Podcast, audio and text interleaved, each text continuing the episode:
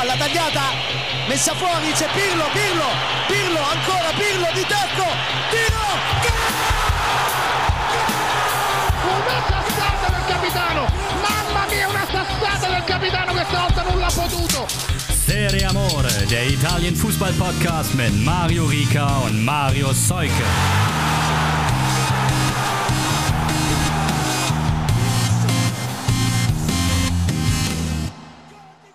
Ciao a tutti, Anfang der Woche. Es wird wieder Zeit, über Calcio zu sprechen. Hier ist Serie Amore mit euer hoffentlich Lieblingspodcast, dem ihr überall auf allen Plattformen folgt. Und wenn ihr uns äh, unterstützen möchtet, Grüße gehen raus an Aber tatsächlich, der gerade vorhin einfach aus dem Nichts heraus per PayPal äh, diesen Podcast äh, und das Kleinod des italienischen Fußballs im deutschen Lande äh, unterstützt. An der Stelle herzlichen Dank und rein geht's in die äh, Begrüßung. Heute sogar ein doppeltes Moin Moin äh, nach Hamburg. Äh, zum einen ist Marius natürlich da. Grüße.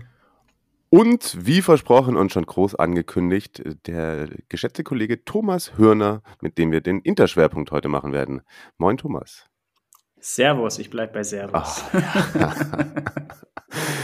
oh Mann, ey. Ihr habt eine Menge Fragen äh, eingereicht. Mal sehen, wie äh, lang diese Ausgabe heute wird und ähm, ähm, auch auf die Gefahr hin, dass wir uns vielleicht das ein oder andere Mal doppeln, wie wir da durchrutschen. Äh, ich will vorne ein paar allgemeine Themen kurz einmal abhaken. Äh, danke an Heiko und Racco auf jeden Fall wieder fürs Feedback via Spotify, wo ihr uns ja auch immer schreiben könnt. Das hat auch diesmal Luca gemacht und der ist übernächste Woche bei Roma gegen Torino womöglich in Rom dabei und würde gerne ein Stadionerlebnis mit uns teilen und fragt, wo er das machen kann. Das kannst du entweder bei Insta machen, äh, per Sprachnotiz dort, aber da geht es immer nur eine Minute lang. Ansonsten mach eine Sprachmemo mit deinem Handy und schicke sie an seriamorepodcast.gmail.com. Und das findet ihr alles auch nochmal in den Show Notes. Da freuen wir uns sehr drauf. Und Spoiler, auch in dieser Folge haben wir endlich mal wieder, schon eine ganze Weile her, Marius, oder? Haben wir äh, endlich mal wieder ein Stadionerlebnis eingeschickt bekommen. Kannst du dich ans letzte erinnern? Ich meine, dass es im, so im Dezember rum ja, irgendwo eins gegeben hat. Aber es ist, ja, der, der, der Januar, man müsste eigentlich meinen, der lädt gerade dazu ein, in den Süden Italiens zu fliegen oder so. Ne? Aber jetzt, es geht, ich glaube, es geht langsam wieder los. Also ein anderer, anderer Kumpel hat sich für nächste Woche auch schon angekündigt. Vielleicht liegt es auch damit, äh, hat, hängt es damit zusammen, dass alle diesen Sober January machen und sich nüchtern nicht trauen, uns Sprachnotizen zu schicken. Ah, das ja. kann natürlich sein, ja, ja. Nun gut, äh, aufgrund, aufgrund dessen, dass wir heute so viel über Inter sprechen wollen, würde ich mir einmal erlauben, durch die englische Woche und den Spieltag so ein wenig durchzuballern wie Adrian Mutu und ein Serie Amore Ergebnisdienst ins Leben äh, erwecken wollen. Adrian Mutu auch, ist ja von Inter nach äh, Italien geholt worden, ne? Also. So, stimmt. So. Hm. Das, war jetzt nicht ganz der, der, die Überleitung, weswegen ich das, aber naja, gut, lassen wir das. Echt? War! Okay. Äh, und dabei würde es sich eigentlich auch lohnen, über die durchaus starke Woche der italienischen Teams im Europapokal äh, ausführlicher zu sprechen. Aber wie gesagt, heute äh, erlaubt das die Zeit nicht. Äh, es wurde auch in der Serie A unter der Woche gespielt. Bologna hat äh, die Nachholpartie gegen die Fiorentina dank der Treffer aus Orlinis und Odegaards mit 2 zu 0 für sich entschieden. Dann hat die Roma in der Europa League gespielt. Ein 1-1 auswärts in Rotterdam bei Feyenoord ist, glaube ich, ganz in Ordnung so im Hinblick auf das Rückspiel. Romelu Lukaku da mit dem Treffer nach dem zwischenzeitlichen Rückstand. Und Milan landet einen souveränen 3 zu 0 Heimsieg gegen Rennes. Doppelpack Loftus Cheek, der gerade ganz gut in Form ist, und ein Tor von Leao, das Ganze. Eine Mannschaft bislang schon in der Champions League unterwegs gewesen, und zwar schlagen die Laziali die Bayern im Olympico mit 1 zu 0 durch einen Strafstoß von Giro Immobile in der 69. Minute, haben dann auch noch in Überzahl gespielt. Und ehrlicherweise, wenn man sich jetzt die Bayern so anguckt, wie viel ist dieser Sieg überhaupt wert? Und Thomas ist Thomas Tuchel noch der Richtige für die Bayern? die Frage, also muss man fast anders stellen. Mittlerweile war er es jemals. Mittlerweile muss man fast sagen, eher nicht. Aber ähm, ja, Lazio hat schon, hat schon wirklich irgendwie Freude bereitet an dem Tag. Also ähm, Zumal ja, muss man ja auch noch dazu sagen, zwei, drei wichtige Akteure gefehlt haben, ne? Also und trotzdem die Bayern geschlagen. Ähm, Sari Masterclass, kann man da nur sagen. Wenn es dann im Rückspiel gegen Hansi Flix Bayern geht, gu gucken wir mal, wie, wie, sich das dann darstellt. Aber ich, äh, es hat mich, hat mich auch sehr, sehr positiv überrascht. Sie, Sie hatten auf jeden Fall dann direkt auch den Europapokal Hangover und das bringt uns zum 25. Spieltag. Da verlieren Sie zu Hause dann trotz Führung durch Isaksen noch mit 1 zu 2 gegen Bologna. Da treffen El Azusi und mal wieder Zirkzi. Ja, Marius, ich weiß, der, sein Lieblingsspieler. Aber Bologna ist gerade heftig unterwegs, muss man sagen. Ja, wir, oh. wir, haben ja letzte, letzte Woche haben wir noch gesagt, die und Florenz sind immer im, äh, im Gleichschritt. Und jetzt ja. haben sie sich aber komplett auseinander dividiert. Also Bologna vier Siege in Folge und Florenz, äh, sagst du gleich noch was zu, eher nicht so. Und, äh, Klassischer Motterball auch beim, beim Tor vor, äh, bei, bei Zirksis Tor. Ähm, richtig schön rausgespielt. Und wir hatten letztens bei uns in der Redaktion tatsächlich äh, so ein kleine, kleines Gespräch über Zirksi. Und in Deutschland ist es einfach noch gar nicht angekommen, wie unfassbar gut der Junge ist. Ne? Das ist, das ist hier eigentlich vielleicht auch nicht mal den Bayern-Verantwortlichen so richtig bekannt, glaube ich, was der für einen Entwicklungssprung gemacht hat. Der ist ja wirklich einfach mittlerweile echt spektakulär. Vielleicht schneidet irgendjemand aus der Community ein schönes äh, Highlight-Video auf schlechte äh, Dubstep-Musik zusammen, dann kommt es vielleicht auch beim Sc Scouting in der Bundesliga an. Ah, aber apropos äh, Motterball. Felix ähm, wollte wissen, ob wir denken, dass äh, Thiago Motta verlängert oder wo er denn dann hingeht. Was sind eure Tendenzen? Äh, Frage geht auch gern raus an Jörg, falls er sich dazu äußern möchte. Hier, äh, Jörg Seiselberg, der Bologna-Sympathisant und Freund der Redaktion, der kann es jetzt nicht beantworten. Ich für meinen Teil glaube, dass Bologna in die Champions League kommt und Motta dann auch bleibt. Das wäre so mein Take dazu. Boah. Spannend, also auch äh, mutig. Ich glaube beides nicht. Ähm, und ähm, woher, wo er dann hingeht, das ist echt schwer zu sagen. Das kommt echt bisschen drauf an, wo da jetzt noch groß Trainerrotationen irgendwie stattfinden, da in den, in den bei den größeren Clubs. Also weiß ich nicht, ob die bei Chelsea zum Beispiel ähm, am Ende der Saison noch einverstanden sind und ob die da nicht vielleicht mal eine kreative Lösung äh, sich ähm, überlegen. Ähm, also Thiago Motta hat aber auf jeden Fall ähm, schon jetzt irgendwie die Schaffenskraft, dass er da überall coachen kann. Da bin ich über, ja, ziemlich davon überzeugt. Ich, äh, mein Herz äh, schließt sich Mario an. mein, äh, mein, mein Verstand? Nee, keine Ahnung. Äh, Ist der heute auf der Höhe? Nee, nee. ähm, ja, der Kopf sagt, äh, Thomas hat, glaube ich, auch eher recht. Also ich, ich glaube auch nicht, dass sie die Champions League schaffen. Dafür sind, auch wenn Milan jetzt verloren hat, sind Atalanta und Milan, glaube ich, zu gut in Form. Und ja, aber Platz 5 reicht doch, dachte ich. Ach so, ist das, ist das schon, ist das dann? Ja, ne, das ist so? noch nicht safe, aber die, äh, die, wenn jetzt Inter die Champions League gewinnt, dann ist der äh, Koeffizient so, ja, so, okay, so okay. gut, dann das passt. Oder Atalanta die Europa League. Vielleicht reicht das dann auch. Hm. Und dann gibt es ja auch noch was über die Fünf-Jahres-Wertung mit der Größe. Äh, ja, das meinte ich irgendwas. Ver, ver das ver verzetteln wir uns ja. nicht da drin. Okay, vielleicht, wenn sie in die Champions League kommen, dann bleibt er. Okay. Und wenn nicht, dann geht er und ich hoffe, er geht nicht zu PSG. Ich wollte gerade sagen, das wäre so der, das wäre mhm. so richtig shabby, weil dann, ich gucke mir ja gerne zu, dann wird es halt instant dazu führen, dass ich die nächsten, bis er da weg ist, eineinhalb PSG, äh, Motta-Spiele sehen würde im Jahr.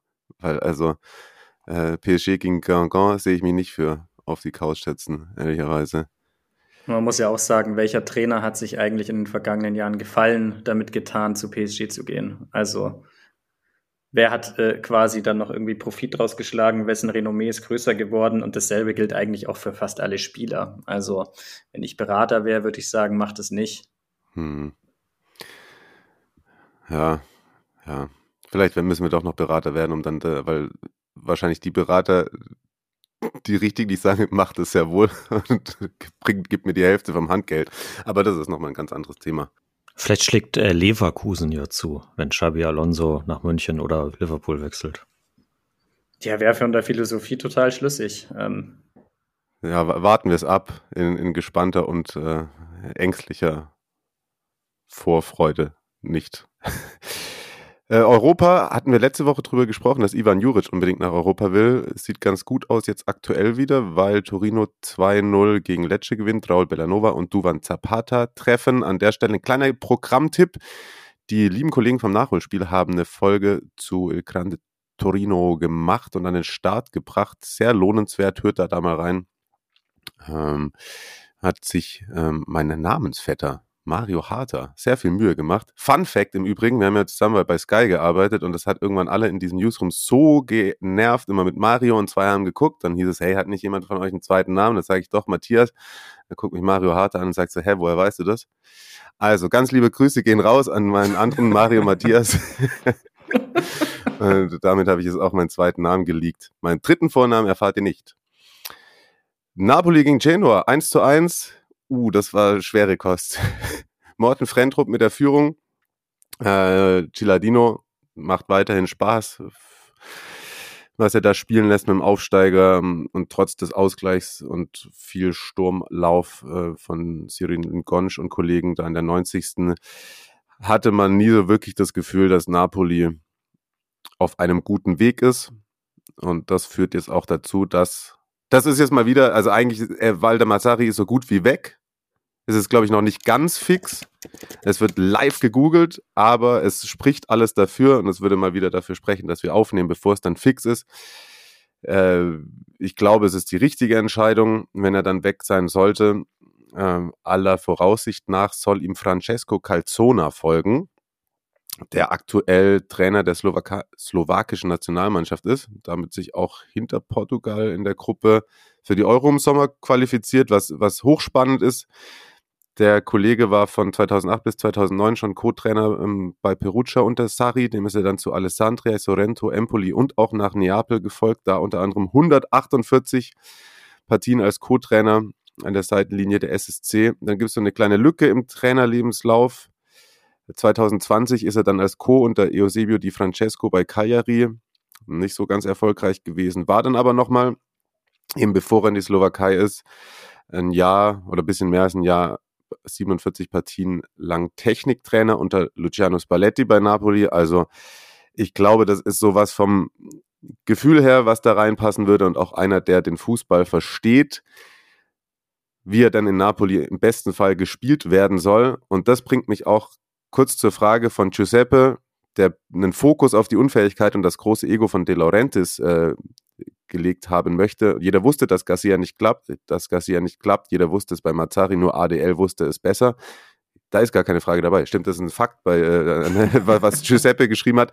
Den großen Fokus können wir jetzt, glaube ich, trau nicht drauf ähm, richten, aber wenn ich schon gesagt habe, Calzona weiß, wie Fußball funktioniert, ADL weiß halt nicht, wie Fußball funktioniert oder hat man zumindest oft den Eindruck, dass der davon weit entfernt ist, ähm, in sportliche Entscheidungen sinnhaft mit Einfluss zu nehmen. Oder würdest du es ganz anders sehen, Marius Thomas?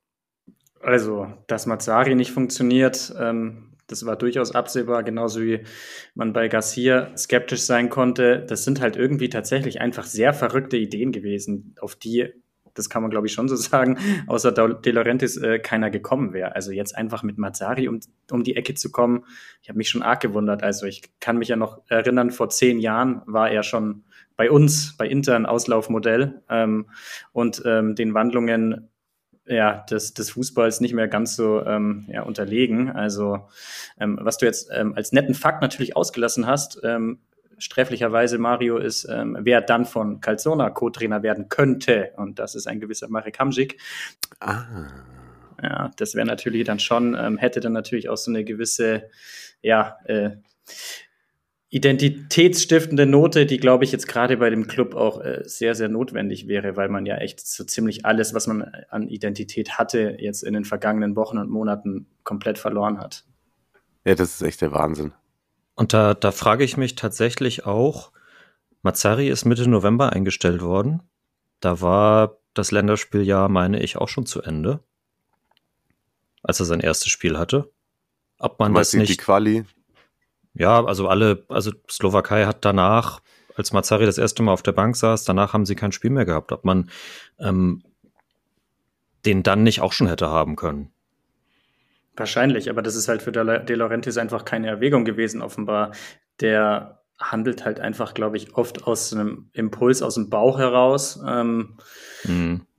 Und Ja, jetzt ist er irgendwie dann, jetzt hat er sich einmal nochmal bis in die eigene Vergangenheit zurückgedreht, um zu merken, dass äh, vielleicht so ein bisschen, ja, Spalletti-Geist, ähm, zumindest mal was die Spielanlage angeht, und das würde ich jetzt Calzone einfach mal so ein bisschen unterstellen, dass er eher nach vorne denkt als nach hinten ähm, und zumindest mal offensiver denkt als Mazzari, dass man jetzt sich darauf wieder zurückbesinnt, ist jetzt, klingt jetzt zumindest mal in der Theorie ganz, ganz schlüssig. Ähm, ähm, hätte man natürlich auch vor der Saison drauf kommen können, dass man äh, Spalletti irgendwie, naja, stringent irgendwie ersetzt.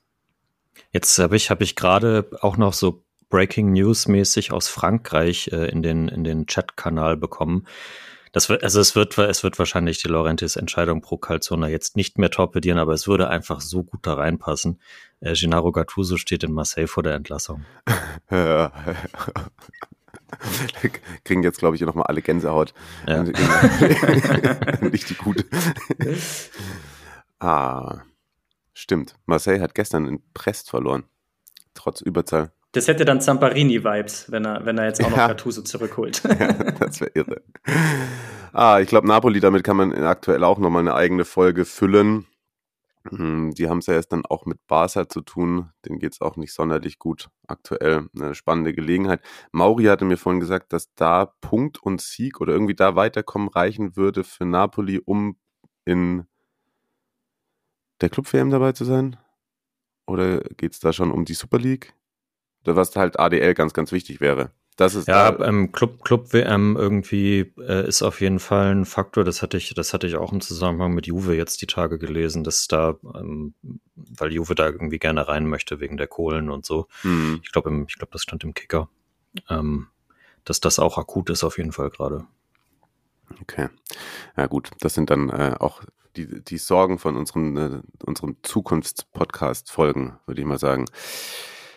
Äh, Atalanta hat gerade gar keine Sorgen, gewinnt nämlich 3-0 gegen Sassuolo, Tore Pasalic, Kopmeinas und Bakker beim ersten Kontakt nach Einwechslung. Das hat ihm ganz gut getan. Auch alle haben da mit ihm gefeiert. Ansonsten hätten da, das ist ganz lustig.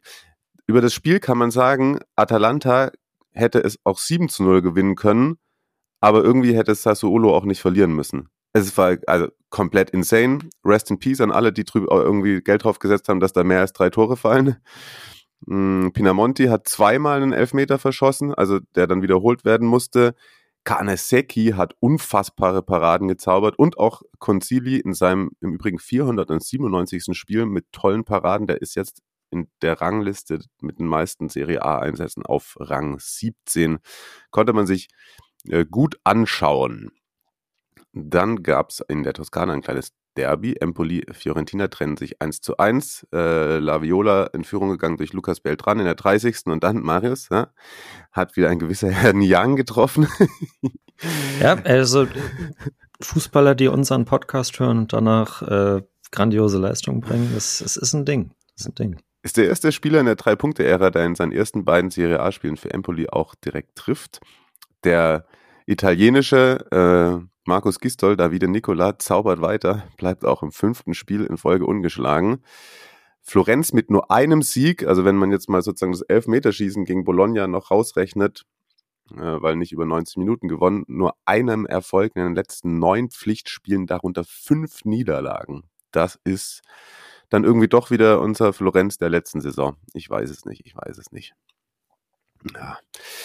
Udinese Cagliari 1 zu 1 unentschieden, hilft keinem so richtig weiter, um mal im Phrasenbereich zu bleiben. Äh, Zemura mit der Führung für die Zebras und Gianluca Gaetano äh, noch vor der Halbzeit mit dem Ausgleich. Ah, Udinese, das war ja auch, nachdem wir das letzte Mal aufgezeichnet haben, schlägt er einfach mal Juve in Turin. Hätte sich hier richtig befreien können. Cagliari bleibt Vorletzter, aber es ist eh alles mega eng zusammen da im Keller. Mal einen kurzen Zwischensprung in die Tabelle rein. Rang 13 geht's, da geht's für mich eigentlich los. Lecce mit 24 Punkten dahinter, Udinese und Frosinone mit 23. Empoli 22, Sassuolo, Hellas 20, Cagliari 19 und dahinter noch äh, Ciao Salerno. Genau, Frosinone doch auch wieder reingerutscht, so langsam. Verlieren nämlich zu Hause auch ähm, deutlicher, glaube ich, als es das Spiel hergegeben hat mit 3 zu, äh, 0 zu 3 gegen die Roma. Huisen getroffen, Asmun und Paredes per Strafstoß. Kleine Randnotiz noch da. Chris Smalling eingewechselt zum ersten Mal seit September wieder dabei, nach langer Verletzung. Ganz, ganz nett hat äh, Markus gerade noch geschickt. Ähm, die Roma hatte vor De Rossi nur acht Punkte aus Auswärtsspielen geholt und irgendwie zwei Siege, zwei Unentschieden, sechsmal verloren. Und jetzt haben sie aus äh, zwei Spielen sechs Punkte geholt. Mhm. Also, ja, also was, was, was das jetzt im Endeffekt aussagt über De Rossis Qualitäten als Trainer, vermag ich daraus immer noch nicht zu beurteilen, aber äh, da hat er den Schalter gut umgelegt. Kann es sein, dass äh, Markus ein bisschen Output zu Roma hat ab und zu? Ab und zu, ja, ja. Ab und doch. zu. Ganz liebe Grüße. ich glaube, ich glaube, ich weiß nicht, ob er das geschrieben hat oder, nee, Steffen hatte das geschrieben, dass das Huisen auch ein Lucio ist. Ah, aber die Lucio-Vergleiche fallen in den letzten Wochen auch irgendwie äh, sehr gewaltig. Ja, zu Recht. Wir nähern uns dem Interschwerpunkt, weil wir jetzt in die äh, Region Milano kommen. Und dort wurde gestern auch gederbiet. Und zwar gewinnt Monza 4 zu 2 gegen die Rossoneri. Ja, das war ein wildes Spielchen. Matteo Pessina und äh, Danny Motta bringen Monza noch vor der Pause mit 2 zu 0 in Führung. Dann kommt Milan eigentlich, muss man sagen, nach einer katastrophalen ersten Hälfte insgesamt das Spiel echt nicht gut. Pioli hat sich ganz schön kaputt rotiert, würde ich mal meinen, in dieser Stelle wieder. Das ist dieses Jahr schon ein paar Mal passiert. Wechsel zur Halbzeit, dann kommen sie ganz gut raus. Und dass Armando Izzo jemand ist, der eventuell Gegenspieler provoziert, das hat mich jetzt überrascht. Und, Hä, wieso? und ja, Luka Jovic lässt sich dann halt, lässt sich auch gerne provozieren, fliegt in der 52. vom Platz. Trotzdem macht Milan aus dem 0 zu 2 ein 2 zu 2, dank äh, Giroud und Pulisic. Und im Endeffekt machen aber noch Warren Bondo und Lorenzo Colombo, wer auch sonst. Maldini hat es nicht, hat's nicht ganz geklappt. Also aber immer, immerhin ein Milan-Eigengewächs so. Ja. Äh, 4 zu 2, das war irgendwie nach diesem sehr, sehr guten Lauf seit Dezember, den äh, Milan da hatte. Ein gewaltiger Rückschlag, würde ich mal meinen. Aber naja, sieht ja trotzdem noch ganz gut aus, nur oben ran. Ich dachte, sie greifen Platz 2 jetzt an, aber so natürlich eher nicht. Bleiben immerhin, immerhin hat Juve ja auch nicht gewonnen. Also. Das stimmt. Das stimmt. Oh, perfekte Überleitung, Marius. Perfekte Überleitung, weil das fehlte uns ja noch. Aber Steffen äh, hat uns in den Plan hinein ein Stadionerlebnis geschickt. Deswegen starten wir jetzt nochmal am Anfang des Spieltags. Da hat nämlich Inter ja schon das Team aus Salerno empfangen und Steffen hat sich das angeguckt, war zum allerersten Mal in San Siro. Da hören wir doch mal rein. Ciao a tutti. Ich hoffe, euch geht's gut. Ich bin etwas angeschlagen, hatte ein anstrengendes Wochenende. Angeschlagen nicht durch Krankheit, sondern durch ja, das ein oder andere Bier zu viel, das wir auf jeden Fall am Wochenende hatten. Das auch aus gutem Anlass. Ähm, wir sind am Donnerstag ganz entspannt Richtung Verona aufgebrochen, wo wir und Kumpel und ich unsere ja, Basis hatten. Haben dann den Tag in Verona verbracht bei wunderbaren 16, 17 Grad und strahlendem Sonnenschein. Das Wetter sollte dann das ganze Wochenende auch so bleiben. Freitags sind wir dann ähm, gegen Mittag nach Mailand gefahren, wo wir noch, wo wir noch kurz, ähm, kurz gegessen haben. Leider nicht den Tipp von Thomas Firner befolgt haben. Vielen Dank nochmal dafür, Thomas. ähm, das war ein bisschen schade, aber zeitlich einfach nicht gepasst. Haben uns dann auch relativ früh zum San Siro auf den Weg gemacht, wo dann am Abend das Spiel äh, gegen Salernitana anstand. Ich selber war noch nicht im San Siro, stand über mein Haupt, hat irgendwie nie gepasst habe es nie geschafft. Deswegen war es tatsächlich mein erstes Mal. Und ich kann ja gleich vorab sagen, ich habe ja, sehr, sehr viele Stadien in Deutschland und Europa gesehen. Aber das San Siro ist wirklich eigentlich umgehend an die Eins gerückt in meiner Rangliste. Man kommt aus dieser U-Bahn raus. Vor allem ist dieses ja, monströse Stadion, ähm, das man schon tausendmal gesehen hat auf Bildern im Fernsehen und so weiter und so fort. Und ja, Wahnsinn. Wir haben dann draußen erstmal ähm, den erstbesten Grill angesteuert. Und dieser Grill war der absolute Wahnsinn. Also es war eine Auswahl, das stelle ich mir vielleicht so auf einem auf einem republikanischen Barbecue im tiefsten, im tiefsten Middle of Nowhere in den USA vor. Aber es war der Hammer. Ja, Nissa Sitcha, Conchipula, es war wirklich überragend. Ähm, wir waren beide aus dem Häuschen. Ähm, allerdings für zwei dieser Brötchen plus zwei Biere dann eben letztendlich ähm, 36 Euro gezahlt. Da habe ich auf jeden Fall kurz geschluckt. Das war von Verona und auch von anderen Stadien in Italien nicht in der Größenordnung gewohnt. Drin angekommen, dann war es erstmal gewöhnungsbedürftig. Also wir waren im Oberrang neben der Kurve Nord. Ähm, und war erstmal gewöhnungsbedürftig, dass man quasi durch diese Rondelle ja, mehrere Minuten hochläuft. Aber natürlich ein total geiles, überragendes Gefühl, wie man dann nach und nach, nach jeder Umdrehung etwas früher kommt. Und ja, Wahnsinn. Ähm, drin war ich dann auch nochmal überrascht, wie steil die Treppen in diesem Oberrang sind. Ähm, Hammer, wirklich Wahnsinn. Muss man auch aufpassen, ja, dass man da nicht irgendwie runterfällt. Das kann auf jeden Fall sehr böse enden. Gewöhnungsbedürftig im Oberrang. Die Toilettensituation äh, hat auch für einige Verwirrung gesorgt bei dem ja vorwiegend Publikum von außerhalb eigentlich. Also neben uns waren Dänen, vor uns waren Polen, ähm, hinter uns waren Chinesen. Also das ist natürlich ja so ein Schmelzsiegel der Fußballglobalisierung, das ist Zero, was dann vor allem für mich der ja, eher kleinere Staaten in Deutschland, so wie Spiele in Verona gewohnt ist, natürlich nochmal eine ganz andere Hausnummer war, ähm, die sich dementsprechend natürlich auch auf die, auf die Stimmung und Atmosphäre äh, in diesen Rängen ja, mit, mit rübergeschwappt hat oder die man da nicht außer Acht lassen darf. Genau. Zum Spiel kann man nicht viel sagen.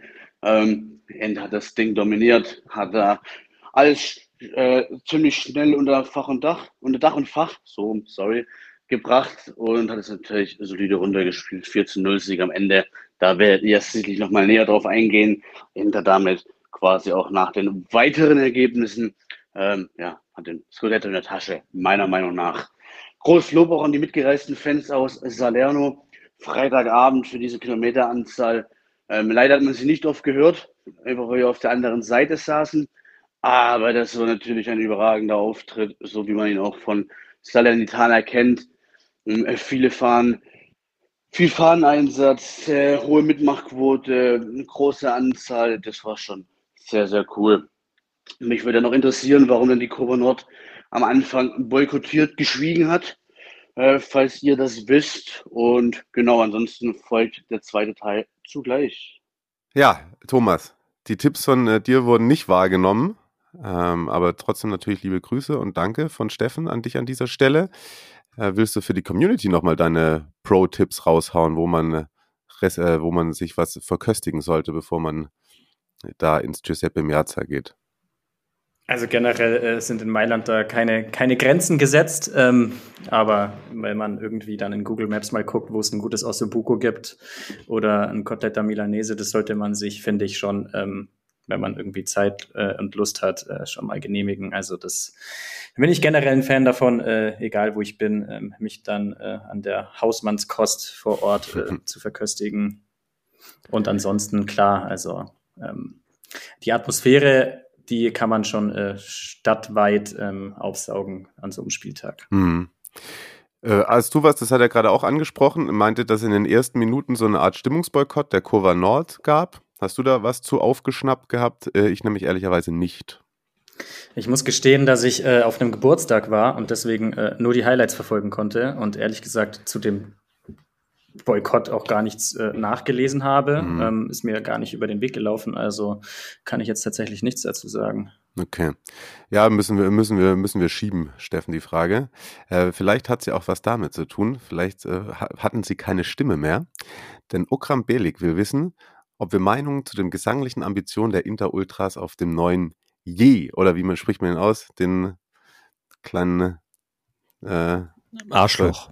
Arschloch, okay. Arschloch-Rapper.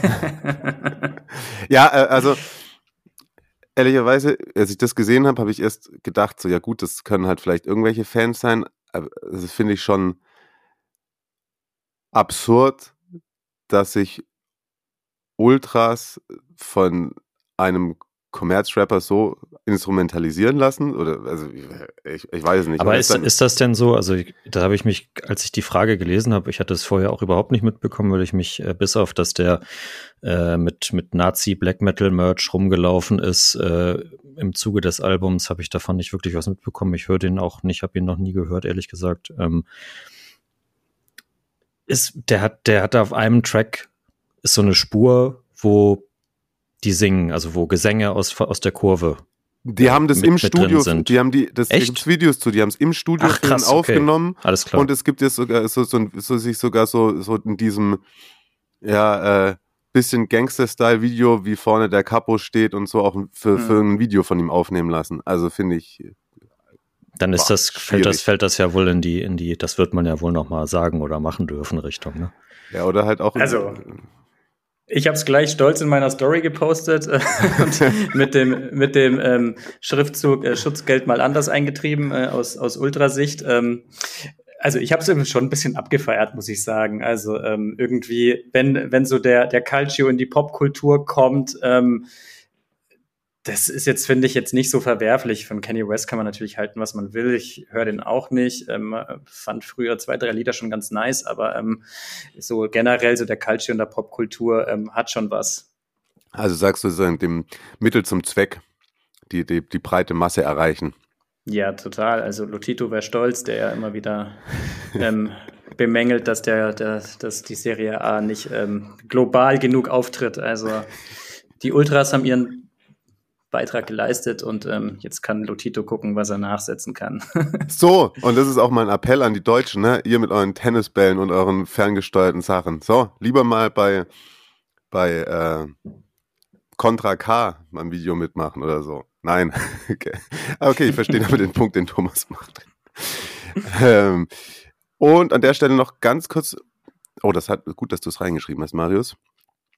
JPC oder JPZY, ähm, hatte gemeint, er hatte, meine ich, vor einiger Zeit bereits mal über Tipps zum Ergattern von Karten für Interspiele in San Siro gesprochen. Wenn es in der nächsten Woche bei Interspezial reinpasst, würde es mich sehr freuen, wenn ihr das nochmal aufgreifen könntet. Großen Dank für euren tollen Podcast. Ah, danke auch. Danke auch für die Frage. Wie, äh, wie, wie besorgst du dir Tickets, Thomas, wenn du zu Inter gehst? Ähm, ganz banal darauf warten, ähm, dass die in den Verkauf gehen online. Ähm, für Nichtmitglieder wäre es ja dann in dem Fall. Ähm, da gibt es halt immer einen Ta Zeitslot und ähm, ja, weiß ich nicht, wie bei einem Taylor Swift-Konzert halt. Äh, wer zuerst kommt, mal zuerst. okay. Wichtig vorher bei inter.it oder was registrieren, ne? Muss ja, man, genau. Ja. Ähm, aber sonst ähm, kann man leider da jetzt nicht so viele Tipps geben. Also ähm, das ist halt so das Prozedere, außer man guckt halt dann bei Viagogo oder wie das alles heißt, ne, da sind die halt dann teilweise sehr teuer, aber das will man ja nicht unbedingt. Mhm. Ähm, und das letzte Mal, als ich dort war, war ich tatsächlich auch nicht so ähm, als Zuschauer, sondern halt im Halbfinale ähm, zu Arbeitszwecken ähm, und habe mich natürlich da ganz seriös ähm, aufs Spiel konzentriert. Sehr gut. Seriös aufs Spiel konzentriert ist sich Steffen wahrscheinlich nicht bei Hellas gegen Juve dass, äh, bevor wir komplett jetzt in äh, den Interschwerpunkt abrutschen, äh, das Spiel steht ja natürlich noch aus. Und da war Steffen auch im Stadion und hat, glaube ich, eine ganz gute Zeit gehabt. Bitteschön. So, nach einer kurzen Nacht ging es dann wieder zurück in die gewohnten Gefilde, nämlich nach Verona, nachdem wir im Hotel wieder angekommen waren, gegessen hatten, etwas entspannt hatten, ging es dann auch schon los zum Stadio Benteodi, wo wir dann auch das eine oder andere bekannte Gesicht trafen. Ähm, wiederum, ja, ganz entspannte Atmosphäre. Äh, die, das Stadion war ja quasi ausverkauft, dementsprechend voll waren auch die Kneipen und Bars rund um die Kurva Sud. Ansonsten war es aber eine allgemein eher entspannte Atmosphäre. Der Juventus-Bus wurde natürlich standesgemäß begrüßt von den anwesenden Veronesi. Und ähm, dann ging es auch schon ins Stadion. Ähm, Stadion angekommen, ja, waren schon sehr viele der Gästefans vor Ort. Leicht irritiert natürlich diese überdimensionierte Milano-Flagge vor dem, vor dem Turiner Auswärtsblock. Weiß ich nicht, hätte ich auch nicht unbedingt gerne in meiner eigenen Kurve, da äh, irgendwie das große Konterfei einer anderen Stadt. Aber wie auch immer. Äh, Turin auch gleich schön auf Krawall und Pöbel gebürstet, äh, haben dann erstmal die Veroneser mit allen möglichen Schmähgesängen gedacht, was die Veroneser erstmal locker hingenommen haben. Also zum Spiel will ich auch ja, ganz kurz darauf eingehen. Es war eine abermals herausragende Leistung der Veronese, muss man wirklich so sagen, angesichts der ganzen Abgänge im Winter. Ähm, hat es Baroni auf jeden Fall wieder geschafft, eine Einheit zu formen. Die Mannschaft hat wirklich performt. Hm, mit etwas Glück wären vielleicht drei Punkte drin gewesen. Allerdings hätte man auch mit leeren Händen dastehen können, da Chiesa am Ende noch diese Riesenchance hatte, die Montipo äh, parieren konnte. Ansonsten natürlich sehr unglücklich, dass einmal die Führung durch dieses absolute Traumtor von Foloruncho, das irgendwie ein Gedächtnistreffer an jenen von Zinedine Zidane im CL-Finale 2001 gegen Leverkusen war. Äh, unfassbar, unfassbar auch der Jubel danach im Stadion. Aber natürlich Pech dann, dass es einen Handelfmeter kurze Zeit darauf gibt, mit dem Juventus ausgleichen kann.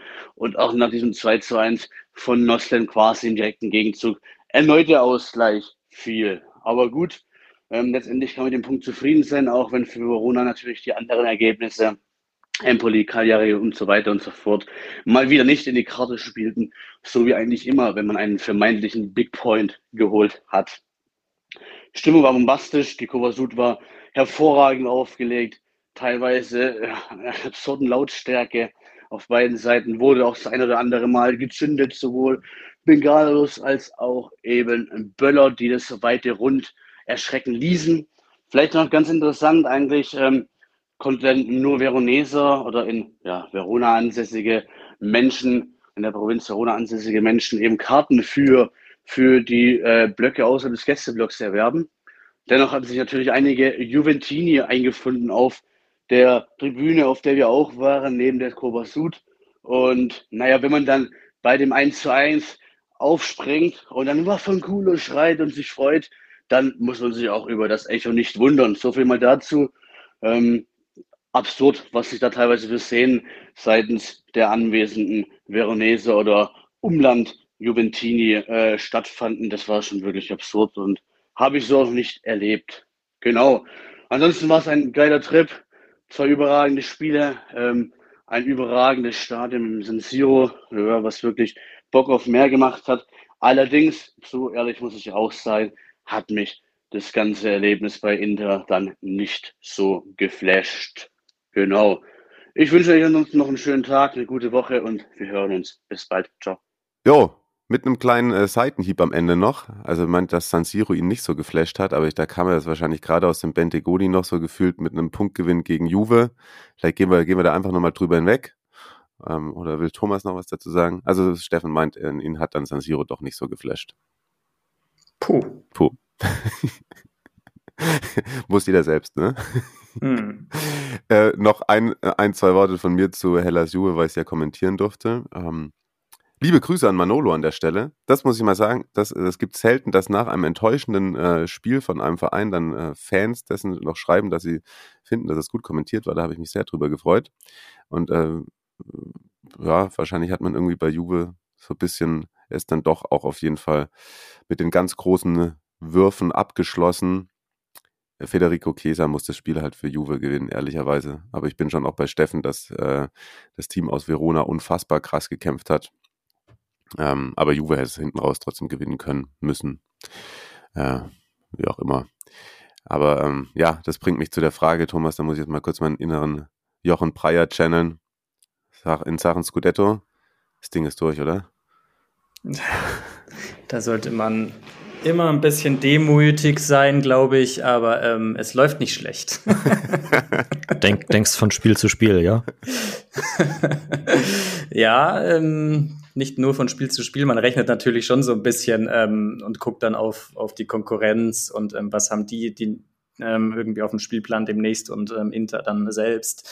Ähm, aber ich glaube, dass die Tabelle schon irgendwie halt ne, das widerspiegelt, was die Mannschaften auch spielen. Also man muss das halt schon sagen und ähm, glaube ich auch anerkennen, selbst wenn man Inter nicht mag, dass dieser Fußball einfach echt wunderschön ist und ähm, ausbalanciert und ja, es gibt nicht wenige, die den ja unter den Top zwei, drei äh, Fußballs äh, in Europa aktuell halten und da gehe ich mit. Also hm.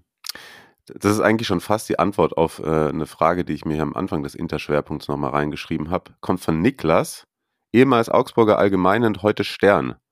Da habe ich mich gefragt, ob Thomas den vielleicht kennt. Ja, ja, wir kennen uns. Schöne ja. Grüße. Ja. Er fragt nämlich, wie kann man nur Interfan sein, Thomas? Das kommt von einem Juventino und ähm, ich weiß gar nicht, was äh, von dieser Partei dann diese Frage soll. Also. okay. Uh. Ah, äh, ja, komm, Inter Salernitana, einmal der Chronistenpflicht halber. Äh, 4 zu 0. Tyram Martinez Dumfries Arnautovic, das war jetzt an dem Spieltag. 20 Siege aus den ersten 24 Spielen. Erst zum zweiten Mal so viele. 2006, 2007 waren es dann sogar mal 21. Lautaro ist der dritte Interspieler, der 20 oder mehr Tore in mindestens drei Spielzeiten in Folge geknipst hat nach Giuseppe Meazza. Der hat es sogar fünfmal geschafft zwischen 29 und 34 und Stefano Nayas viermal zwischen 48 und 52. Und damit hat er jetzt auch Icardi in der ewigen Torschützenliste abgehängt. Ja. Und ihr outet euch als ähm, nicht gerade so professioneller Podcast, weil wenn ihr ein professioneller Podcast wärt, oh. hättet ihr jetzt so eine, so eine Tonspur ähm, ja. eingespielt, wo ich vor anderthalb Jahren sage, ich bin mir nicht so sicher, ob Lautaro diesen Killerinstinkt entwickelt, entwickeln wird. Aber hey, ich bin transparent, ich stelle mich ähm, dem Shitstorm und ähm, Sehr nee, gut. da habe ich mich tatsächlich geirrt. Ähm, Killer Instinct betraf wahrscheinlich auch eher so diese, diese Big Game Qualität, aber die kann er jetzt immer mehr herausbilden und seit er die Binde am Arm hat, hat er einfach echt nochmal so einen krassen Schub gekriegt und ähm, da merkt man einfach auch, was, was so diese, ja, ganz romantisch muss man das fast schon so sagen, ne? Also diese Identifikation mit den Farben, was das auch für ein Verantwortungsgefühl auslösen kann und für einen extra Push geben kann. Und Lautaro ist da wirklich das beste Beispiel, was also es gibt, glaube ich, in Europa kaum einen Spieler, der sich in den vergangenen anderthalb Jahren so nach vorne entwickelt hat wie er. Hm. Und soll ja dann auch jetzt zeitnah nochmal verlängern, ne? Hm. Ich glaube, das ist dann auch die Antwort auf die Frage, die vermutlich von Dennis, DNNSB 4 kam. Ist Lautaro Martinez der argentinische Dennis Undav? Ich finde, die Frage ist eine Frechheit.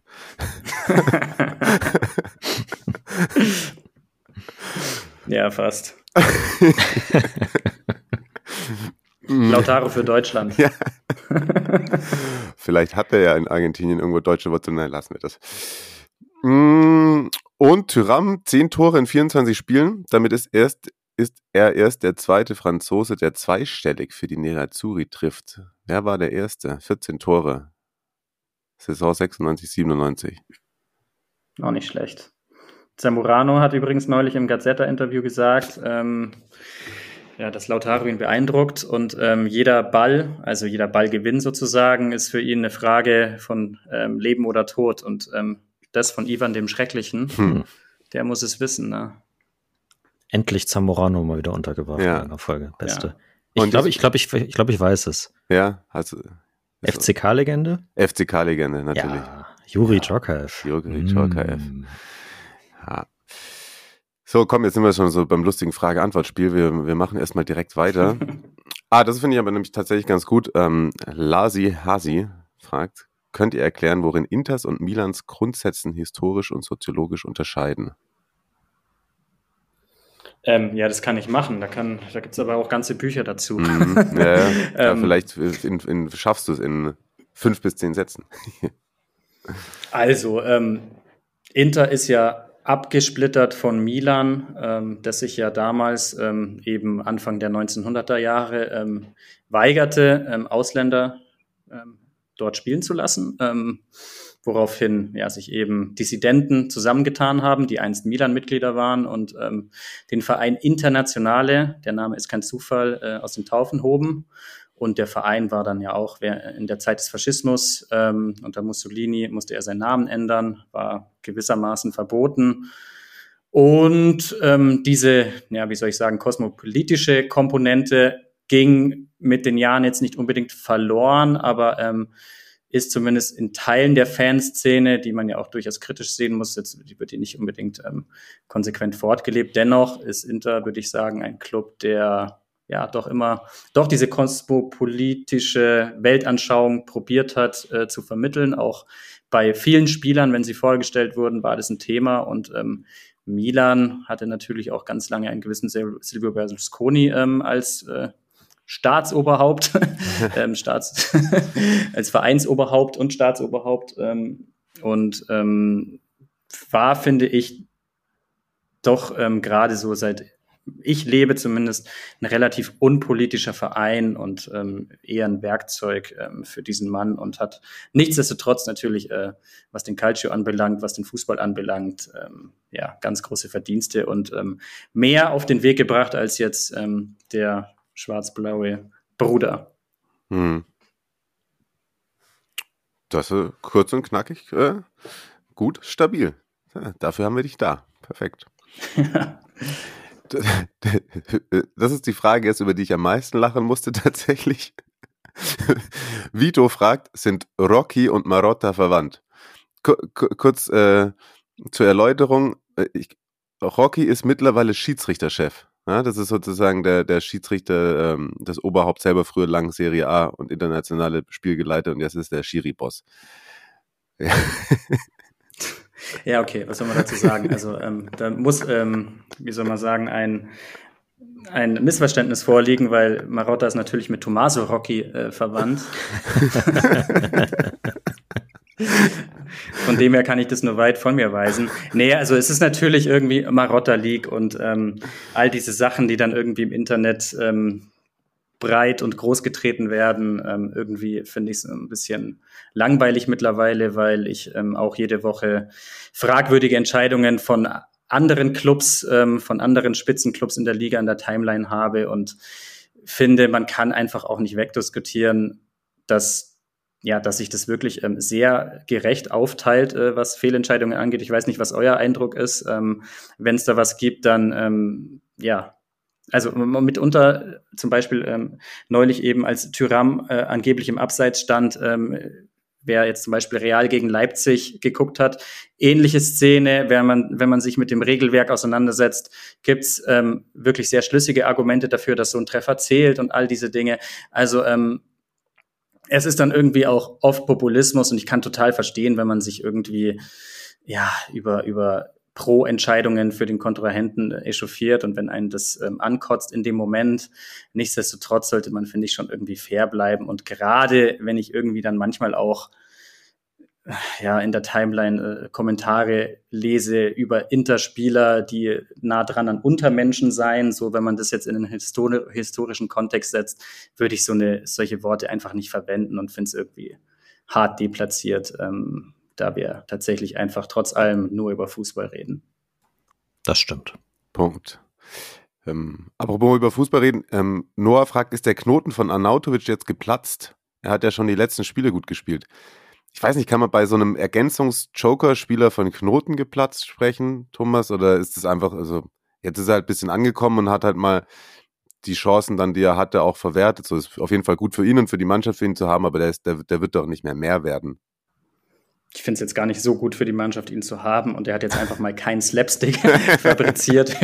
ähm, nee, also ähm, ich habe ja in der Vergangenheit ähm, mich vielleicht bei Lautaro ein bisschen getäuscht. Bei manchen Sachen habe ich mich vielleicht nicht ganz so getäuscht. Also ich glaube nicht, dass Anatovic ein, ein Spieler ist ähm, mit Interniveau und ähm, er wird es auch, glaube ich, jetzt in dem Alter auch nicht mehr werden.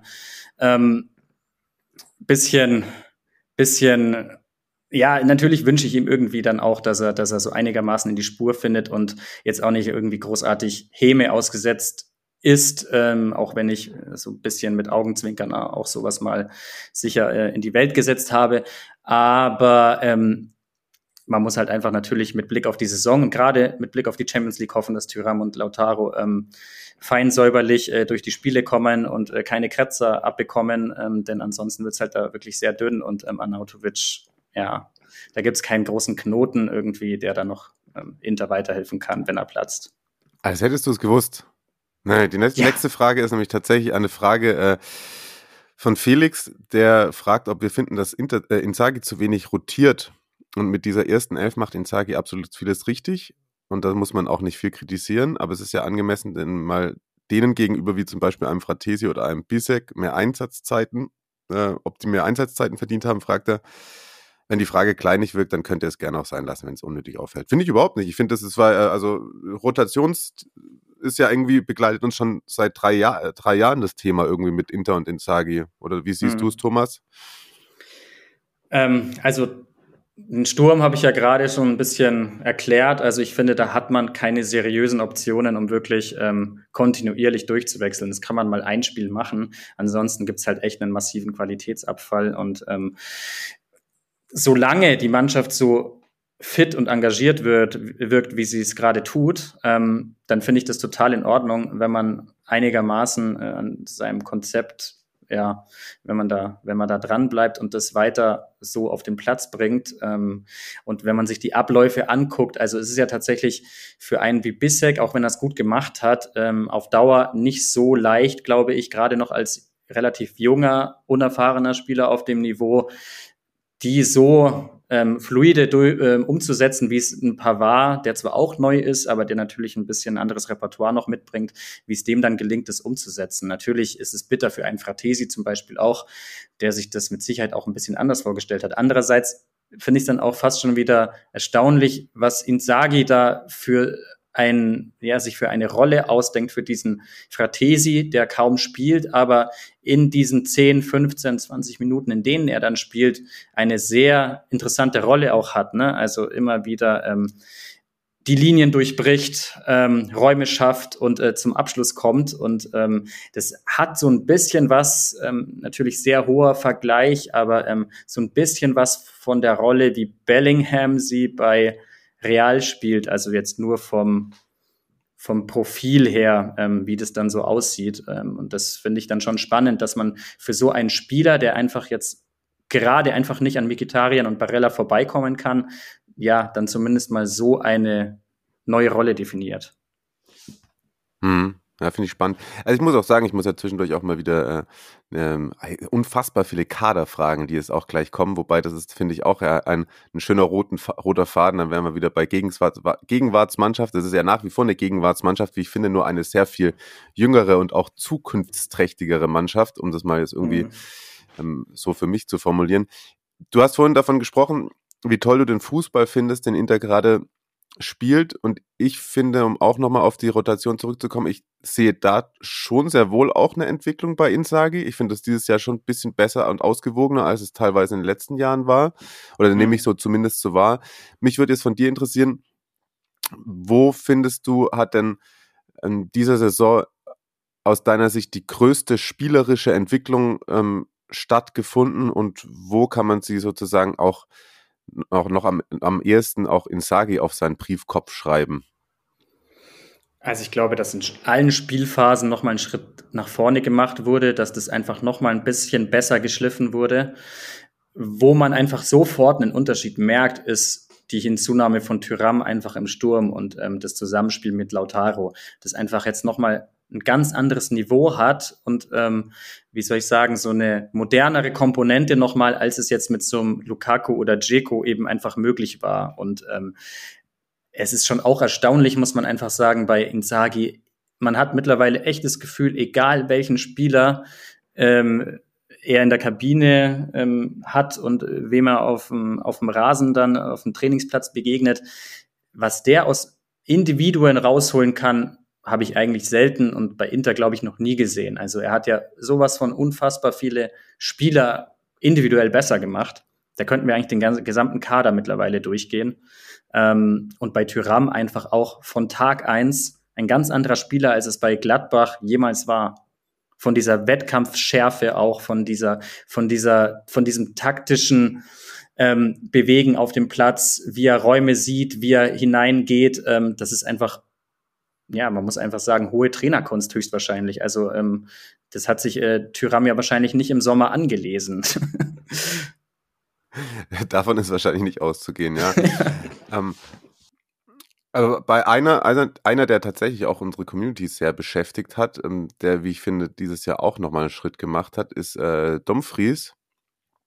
Und da sind äh, unter anderem für Philipp John und 1Man 2V äh, sehr ähnliche Fragestellungen reingekommen, die sich alle darum äh, drehen, ähm, ob erstens Dumfries nächste Saison noch das Intertrikot trägt, ähm, ob wer Nachfolger wird, ob Damian und Buchanan genügen und als Gedankenanstoß wäre Frimpong finanzielle Aspekte außen vor nicht der beste Fit für das System.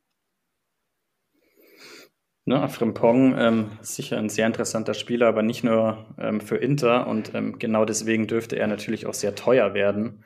Ähm, ich kann mir sehr gut vorstellen, dass Dumfries, ähm, auf den übrigens genau das auch zutrifft, ähm, was ich vorher bei anderen Personalien geschildert habe, ähm, hat sich ähm, unter Insagi echt in vielen Bereichen sehr nach vorn entwickelt, ähm, war ja doch ein sehr physischer, aber mitunter ja, ein bisschen stupider Spieler manchmal. Das ist sehr viel besser geworden.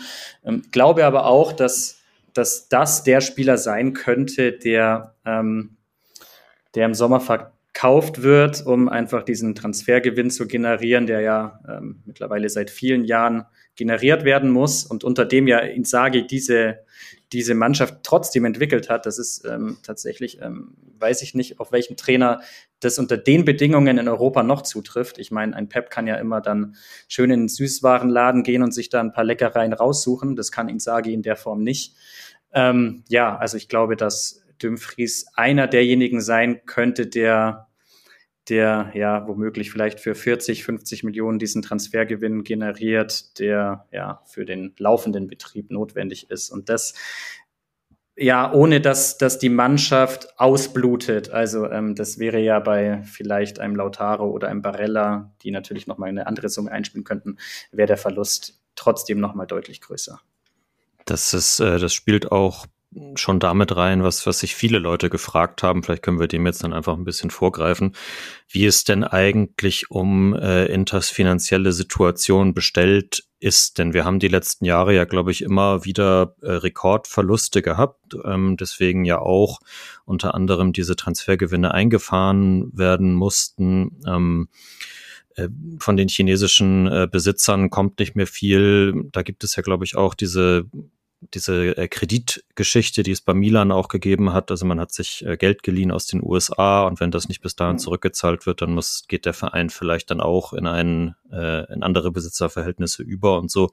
Vielleicht kannst du das äh, einmal auch nicht super ausführlich, aber so verständlich äh, skizzieren. Also Inter ja braucht den, also muss einen Spieler wahrscheinlich wieder verkaufen und äh, wie geht es danach weiter? Ja, das hast du ja gerade schon skizziert auch, also ähm, dass ja, dass Shang eigentlich einen, einen Betrag X, der ein paar Nullen hinten dran hat, äh, aufbringen muss ähm, zu einem Zeitpunkt X, ähm, der bald ansteht. Und wenn das nicht geschieht, ähm, dann ähm, ja, ist, ist Stand jetzt, äh, dass, dass der Verein äh, in, in andere Hände übergeben wird. Ähm, Shang probiert offenbar, das alles zu refinanzieren. Das heißt, einen anderen, mit einem, ein, mit einem anderen Kredit den jetzigen auszulösen. Ähm, da gibt es immer sehr widersprüchliche Meldungen, finde ich, in den vergangenen Wochen. Mal heißt es, er sei da auf einem guten Weg, mal heißt es, es sei aussichtslos. Und ich ähm, muss einfach gestehen, dass ich da jetzt aktuell auch aufgrund dieser widersprüchlichen Meldungen nicht so richtig den Überblick habe und auch keine richtige Prognose ähm, anstellen kann. Marotta hat neulich gesagt, äh, die Lage sei stabil. Ähm, das muss man, finde ich, so ein bisschen trennen, so dieser, diese ganze Kreditgeschichte und ähm, was in den aktuellen Bilanzen ähm, so von ähm, Einnahmen, Ausgaben geschieht. Und da ist man auf einem, ja, auf einem relativ pragmatischen Weg. Also man, man ist ja jetzt nicht irgendwie bereit, sich noch weiter zu überschulden, ähm, sondern wie wir gerade besprochen haben, ist Marotta ja ähm, sehr realitätsnah und ähm, erwirtschaftet teilweise ja wirklich auch irre Transfergewinne. Also wenn ich mich an den Sommer erinnere mit äh, Lukaku und Hakimi ähm, und dann auch alle Jahre wieder. Ähm, jetzt konnte man tatsächlich diesen Sommer eigentlich relativ schmerzfrei überstehen, weil man ja ähm, ja, ins Champions League-Finale kam und dort Einnahmen hatte, die man ähm, sich nicht äh, vorher unbedingt in die Bilanz äh, kalkuliert hatte. Ähm, hatte natürlich auch, ähm, wir erinnern uns, äh, es ist leider der, ist auch nicht so oft vorgekommen in der Geschichte des Clubs, ist der Trikotsponsor einfach mal ausgefallen und äh, hat kein Geld gezahlt. Ähm, aber letztendlich sind, sind ähm, ja, man muss Shang fragen und ähm, auch die, die ähm, Interjournalisten, äh, die tagtäglich ähm, rund ums San Siro umherschwirren, ähm, haben da jetzt nicht irgendwie die allgemeingültige Prognose und schon gar keinen Draht zu Shang. Also das ist wirklich sehr schwer zu sagen, wie es da weitergeht. Manolo hat auch gefragt, wo ist denn Chang eigentlich? Wo Weil versteckt er sich? Ja. In China. Also, ja. das kann man schnell beantworten. In China. ja, also zu der, den Thematiken sind wirklich ähm, unfassbar viele auch ähnliche Fragen reingekommen. Ähm, an der Stelle mal wirklich auch äh, Danke da an Francesco, an André, Fabio, Markus, Anselm. Ich würde ein, zweimal noch ein bisschen dran anknüpfen wollen auch nochmal hier von One Man 2V, aber da ging es so ein bisschen auch nochmal um, äh, was neben Zielinski und Taremi im Sommer noch ähm, gehen muss bei Inter. Und Anselm fragt dann noch mit dazu, dass durch Zielinski und Taremi ja man jetzt auch nicht unbedingt nochmal jünger wird. Dann bekommt Inter da Probleme. Also ich für meinen Teil muss im Übrigen sagen, dass ich die zwei Transfers überragend finde. Also äh, Zielinski und auch Taremi ist als also sozusagen, wenn das dann so einen an, vergleichbar mit der Arnautovic-Position ist oder so, wenn man Tyram und, und äh, Lautaro hält, ist Taremi um, also, also sorry, äh, Marco, aber er kauft halt kein Leben mehr in seiner jetzigen Karriere. Und da ist der iranische Nationalstürmer auf jeden Fall ähm, auf jeden Fall ein großes Upgrade. Und dann sehe ich so, wenn, wenn ich mir insgesamt die Altersstruktur anschaue, mit kleinen Ausnahmen gar nicht so ein großes Problem, wie das teilweise auch gemacht wird, wenn man so auf den ersten Blick drauf schaut. Ja, weil, weil ja in dem Sommer zum Beispiel auf einer Schlüsselposition, sogar auf zwei Schlüsselpositionen etwas gemacht wurde. Und zwar eben mit Tyram wurde es jünger gemacht und mit Pavard wurde, ähm, wurde auch ein Spieler, der, ja, der mindestens noch fünf gute Jahre vor sich hat, ähm, wenn nicht sogar noch mehr, verpflichtet. Also das, da hat man schon im, im Sommer eigentlich, finde ich, ähm, ja, die Mannschaft ähm, entsprechend ein bisschen erneuern können. Ähm, ich sehe es übrigens ganz genauso wie du. Also Zielinski ist einfach ein herausragender Kicker. Äh, Freue ich mich sehr, ähm, dass man den für sich gewinnen konnte. Und Taremi ist auf jeden Fall als dritter Stürmer ein klares Upgrade. Äh, Upgrade. Und ähm, ja, auch auf jeden Fall noch in der Lage, zwei, drei bessere Jahre zu haben als Arnautovic. Von dem her bin ich da auch eigentlich recht optimistisch. Wie dann der Mercato aussehen kann, ähm, wir haben gerade schon über die finanzielle Lage, über Shang, über Kredit, Refinanzierung eines Kredits geredet. Wir wissen nicht, wie weit Inter in der Champions League kommt. Ähm, wir wissen auch nicht, ob sich Dumfries äh, einen Kreuzbandriss holt. Ähm, all diese Variablen spielen da einfach eine riesengroße Rolle. Ähm, wenn man irgendwie den Mercato ein bisschen prognostizieren will oder vorausdenken will. Der, die Marschroute, oh, ganz schlimmes Wort eigentlich, ne? die Marschroute.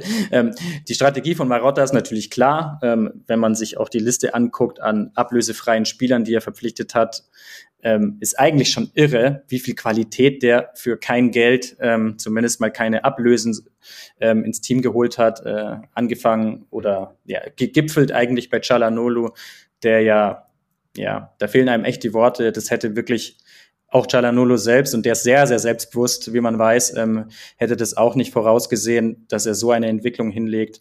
Und Marotta hat einfach, gerade was solche Transfers angeht, Low Cost, ähm, Idea Low Cost, ähm, wie es ja dann immer in den Medien heißt, ähm, ein unfassbares Gespür. Und da würde ich mich tatsächlich mittlerweile sehr, sehr gut drauf verlassen, dass er aus den realen Verhältnissen, mit denen er wirtschaften muss, ähm, ja, so ziemlich das Maximum rausholt. Äh, ich gucke durch den Fragenkatalog. Ah, eine fand ich auch noch auf jeden Fall super spannend. Ähm, wer wäre perspektivisch der richtige Mann, um das Karriereende von Damian und Acerbi und den auslaufenden Vertrag von De Frey zu antizipieren?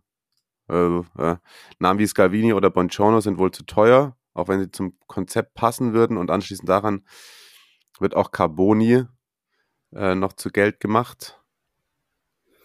Ja, angeblich hätte man ja Carboni im Winter verkaufen können für äh, schlappe 20 Millionen. Ähm, das wurde zumindest immer wieder kolportiert. Ähm, man hat sich offenbar auch darauf jetzt committed, dass man, ähm, das ist ja auch nicht unbedingt der klassische Interweg, dass man diesem Eigengewächs ähm, recht zeitnah eine Chance geben will. Das könnte dann eben Stürmer Nummer vier sein, hinter den beiden jetzt gesetzten Taremi, ähm, genau, und dann eben Carboni. Ähm, das scheint auf jeden Fall aktuell der Plan zu sein. Ich finde, das ähm, wäre auch ein Versuch wert. Und wie man dann diese älteren Herrschaften ersetzt, ähm, das ist natürlich eine Frage. Scalvini wäre natürlich ähm, hochinteressante Option, aber ja, wie schon an, durchgeklungen ist, sehr, sehr teuer. Naja, vielleicht äh, findet Marotta, es ist ja, habe ich ja gerade angedeutet, seine, seine grundlegende Strategie, ähm, irgendeinen ablösefreien, äh, bei dem jetzt erstmal zwei, drei Leute skeptisch drauf gucken und dann ähm, knallt er doch durch die Decke, äh, wie es ja ein Acerbi, ich hätte es ja auch eben nicht gedacht, ja größtenteils. Ich, ich erinnere mich, ich erinnere mich, ich erinnere mich, wie wir in der Kneipe zusammensaßen und ja. äh, was du da über den Mann gesagt hast. Ja, muss ich auch alles zurücknehmen. ähm, das, ja, es ist, es ist aber wirklich erstaunlich, dass, dass also wer hätte das denn großartig gedacht, außer Klar, Acerbi und ja. Marotta selbst? Also das ist, das ist ja wirklich irgendwie Teil, Teil dieses Marotta-Games, das da äh, zelebriert wird. Das ist schon, ja, und dann, dann ist er im Champions League-Finale und äh, Haaland gefühlt nicht dabei. Mhm. Ähm, Klar, ja. ja. Apropos Champions League, ich will auch gleich noch ein bisschen äh, vorausblicken auf das äh, Hinspiel gegen Atletico. Ähm, möchte an der Stelle aber auf einmal, die, die Frage von Fabio war auch eine zu den angeblichen finanziellen Problemen, die ist schon beantwortet. Ich möchte nur kurz das Intro von Fabio dir einmal auch vorlesen, ähm, weil er schreibt, äh, ich als Juve-Fan kann nur neidisch nach Mailand schauen, das, was wir in Turin jahrelang hatten, hat Inter jetzt an sich gerissen. Jeder Scudetto geht nur noch über Inter. Sie haben den besten Trainer und die stärkste Mannschaft. Genau. Ja, das geht doch, geht doch runter wie Öl und ich finde, das ist äh, auch cool, dass wir das, äh, auch, dass das aus der Richtung anerkannt wird. Ja, unbedingt. Und natürlich, ähm, Insagi insofern noch unvollendet wegen Scudetto. Da haben wir gesagt, dass das sieht sehr, sehr gut aus. Ähm, ich für meinen Teil und muss auch oder will auch, dass die Nerazzurri in der Champions League liefern, weil ich sie da auch auf jeden Fall mindestens bis ins Halbfinale, eigentlich sogar auch Finale getippt habe, wenn ich, wenn ich äh, ehrlich bin. Jetzt kommt ähm, Diego Simeone zurück ins Giuseppe Meazza. Das ist ein ekliges Los auch wenn für mich Inter der, der, der große Favorit ist auf jeden Fall, weil Atletico, die Matratzenmacher, das wollte ich schon immer mal sagen, äh, ähm, echt zuletzt durchwachsen, 1-1 ähm, im Derby bei Real, ganz spät einen Ausgleich noch gemacht, das durch Marcos Llorente. Dann gab es zweimal eine 0 zu 1 Niederlage, erstmal zu Hause gegen Atletico Bilbao, die sind gerade auch gar nicht so schlecht, und aber auch bei Sevilla, die so lala sind, ähm, aus der Ferne be beobachtet gerade. Jetzt am Wochenende hat man sich von den Frust von der Seele geschossen. 5-0 gegen Las Palmas. Die sind auf Platz 9. Gab es im Doppelpack von Marcus Llorente, der wohl ganz gut funktioniert. Und Ankel Correa ebenfalls zweimal getroffen. Sowie ein Tor von Memphis Depay. Personell ähm, habe ich da schon vorrecherchiert, auch in äh, Ausblick darauf, dass ich die Partie begleiten darf als Kommentator. Freue ich mich wirklich sehr, sehr drauf. Cesar Aspilicueta, und das hatte ich auf dem Schirm, dass der noch Fußball spielt, fehlt aufgrund eines Meniskusrisses seit Anfang Januar. Thomas Lemar, kein, also ein geiler Mittelfeldspieler, wie ich finde, aber der ist schon die ganze Saison draußen. Was deutlich schwerer wiegt, ist jetzt natürlich der Ausfall von Alvaro Morata. Bin mir nicht sicher, ob der zurückkommt. Ich glaube, der hat sich, ähm, genau, der hat sich eine Innenbanddehnung am Knie zugezogen in Sevilla. Das wird wahrscheinlich nichts werden, jetzt zumindest mit dem Hinspiel. Der hatte 33 Pflichtspielpartien, äh, 19 Tore und 13 Assists. Und hinter ähm, Morata Antoine Griezmann, über den reden alle, der hat nochmal so seinen zweiten, dritten Frühling, 35 Pflichtspiele, 18 Tore, 7 Vorlagen. Also so mal Härte und Ekligkeit Semiones ausgeklammert. Äh, wofür, wovor hast du eventuell am meisten Angst vor dem Duell? Und jetzt sag nicht, dass wir schauen nur auf uns. nee, das habe ich mir hier in Hamburg ähm, zweieinhalb Jahre jede Pressekonferenz anhören müssen. ich habe mir heute vorgenommen, den äh, TV nicht mehr mit unterzubringen, aber schön, dass du es noch gemacht hast. ja, gut, also die Steilvorlage ähm, hätte nicht mal Arnautovic noch äh, nebens Tor gesetzt. Ähm, nee, also Aspilicueta übrigens auch ein Thema bei Inter vor der Saison gewesen. Also das wäre so ein klassischer Marotta ähm, ja, Free-Transfer, glaube ich, auch gewesen. Ähm, der hat sich dann aber tatsächlich ähm, trotz Angebot ähm, für Atletico ganz bewusst entschieden. Ähm, Morata ist, so habe ich vorhin zumindest gelesen, offenbar wieder ins Teamtraining eingestiegen, könnte zumindest im Kader stehen. Was es dann heißt, weiß ich nicht. Ähm, du hast gerade schon äh, angedeutet, was er ähm, für eine ähm, herausragende Saison spielt. Übrigens er ja auch ein Thema bei Inter im Sommer gewesen, ähm, wo man ja dann quasi mit, diesen, mit diesem Geld, das man dann zur Verfügung hatte, sich entschied, es doch in einen Verteidiger zu stecken und ähm, voll und ganz eben auf den ablösefreien Tyram zu vertrauen. Und ähm, man muss sagen, dass das vielleicht dann einfach in der Gesamtschau die richtige Entscheidung war. Und ähm, jetzt nochmal kurz zum Gegner. Ich habe ja vorhin auch nochmal überlegt, ich habe es nicht extra nachgeguckt, aber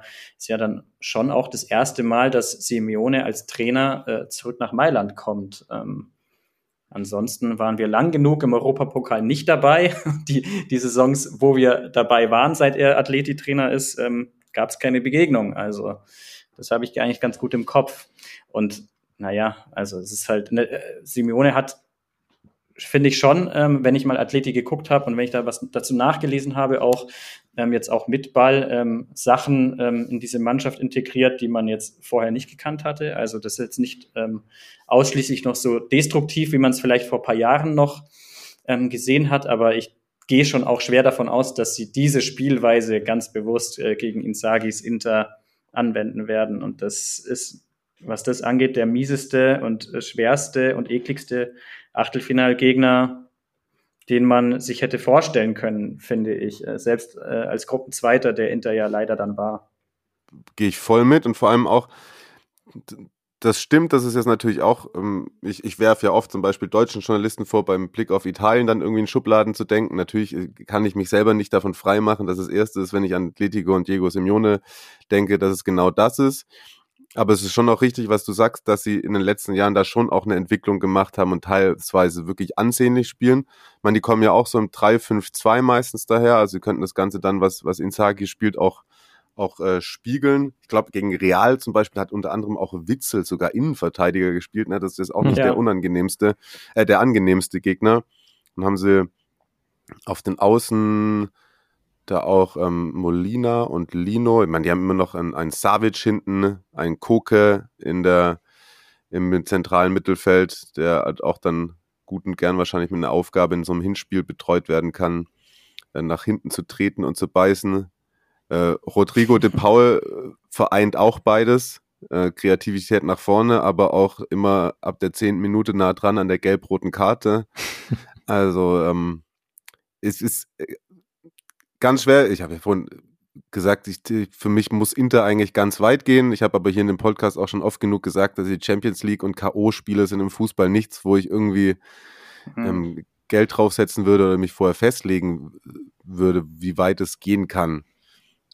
Aber trotzdem würde unterm Strich eine Enttäuschung stehen, wenn man da rausgeht, weil man, der, der, weil der Scudetto vermeintlich so im Vorbeigehen jetzt geholt werden kann. Es, ist, so es wäre ja es wäre ja ähm, immer eine Enttäuschung, egal gegen welchen Gegner, wenn man im Achtelfinale ja. rausgeht. Also dann, weil da erinnert sich ja dann auch ein Jahr später, das haben wir auch schon oft gesagt, da erinnert man sich dann ja nicht mehr dran, gegen wen es denn gewesen ist. Jetzt nun, klar, wenn du gegen Man City rausgehst, dann sagst du, ja, die waren der Favorit. Ähm, aber gegen Atletico würde ich Inter auch, egal wie eklig, egal wie gut die sind, schon, also mindestens in der leichten Favoritenrolle sehen, so in der nominellen. Und ähm, ich glaube auch, dass sie auch egal, wie gut die sind und wie gut ein, ein guter Trainer Diego Simeone ist, ähm, dass sie das auch annehmen können und äh, das, das, also auch das Spiel bestimmen können und sich eben nicht vielleicht dann darauf einlassen, auf dieses, ähm, ich gehe auch davon aus, dass Atletico jetzt nicht den, den Schönheitswettbewerb in diesen Spielen gewinnen will, auch wenn sie es äh, mhm. vielleicht besser machen als vor fünf Jahren, ähm, sondern dass man da schon ähm, erstmal auf Beißen und Kämpfen setzen wird, äh, um versucht Inter das so ein bisschen madig zu machen. Aber ich glaube auch schon, dass die Intermannschaft stabil genug ist, um da drüber zu gehen sozusagen und äh, sich das eigene Spiel sozusagen nicht wegnehmen lässt. Ja, total. Also ähm, manche erinnern sich dann eben doch, ähm, gegen wen man rausgeflogen ist. Ich bin zum Beispiel so einer, also im Jahr vor dem Champions League-Finale ist man ja auch im Achtelfinale dann eben gegen Liverpool rausgeflogen, ähm, die dann in derselben Saison ins Champions League-Finale gekommen sind. Und das war nicht unbedingt, äh, wenn man beide Spielverläufe nebeneinander legt, äh, verdient. Also, und das spricht wieder ähm, tatsächlich äh, für Insagi, der einfach ein Meister der K.O.-Spiele und der Ausscheidungskämpfe ist. Und ähm, das ist tatsächlich historisch verbrieft. Das kann der Trainer. Und das wird er mit Sicherheit auch ähm, in bester Art und Weise ähm, am Dienstag dann probieren und auch im Rückspiel. Ähm, wo Mario vorher gesagt hat, man könnte das äh, spieltaktisch spiegeln, also aus Atletico-Sicht. Das Gute aus Inter-Sicht ähm, im Jahr 2024 ist, dass man auch diese, diese Mentalität von Atleti mittlerweile spiegeln, spiegeln kann. Und zwar, weil einfach sehr viele Spieler robuste Mentalität haben. Ähm, also wenn man sich eben, ich habe vorhin Cialanolo neben all seinem fußballerischen Können ähm, erwähnt, ähm, der ist ein absolutes Mentalitätsmonster geworden. Barella auch. Lautaro hat sich mit der Binde extrem weiterentwickelt. Acerbi ähm, ähm, hat jetzt, ähm, ja, haben wir auch gerade geredet, ne? Das ist, das ist eine absolute Führungsfigur geworden und auch so ein Bastoni ist absolut robust und ähm, solchen Spielen gewappnet. Und man erzählt ja immer wieder ähm, auch so aus, aus dem Interlager heraus, dass man halt in, nach diesem Champions League-Finale, nach diesem verlorenen, knapp verlorenen, für viele auch unverdient verlorenen Champions League-Finale, dass man ähm, ja daraus irgendwie so eine Energie und Mentalität gezogen hat ähm, und sich selbst nochmal vergewissert hat, was man eigentlich für eine Qualität hat. Und ähm, diese Mentalität ist einfach in der, in der Saison total zu sehen. Und diese Mentalität wird auch auf jeden Fall mal ähm, vor dem Spiel dazu beitragen, dass, dass diese Mannschaft sehr selbstgewiss auftreten wird und zumindest mal so ins Spiel geht und ähm, auf jeden Fall ähm, ja doch irgendwie dieses, diese Anschauung von, von sich selbst hat, dass ja, dass, dass man sie erstmal schlagen muss und dass es ähm, nicht vielen Mannschaften seit diesem Tag gelungen ist und Manchester City auch, wie gesagt, nur sehr, sehr knapp. Hm.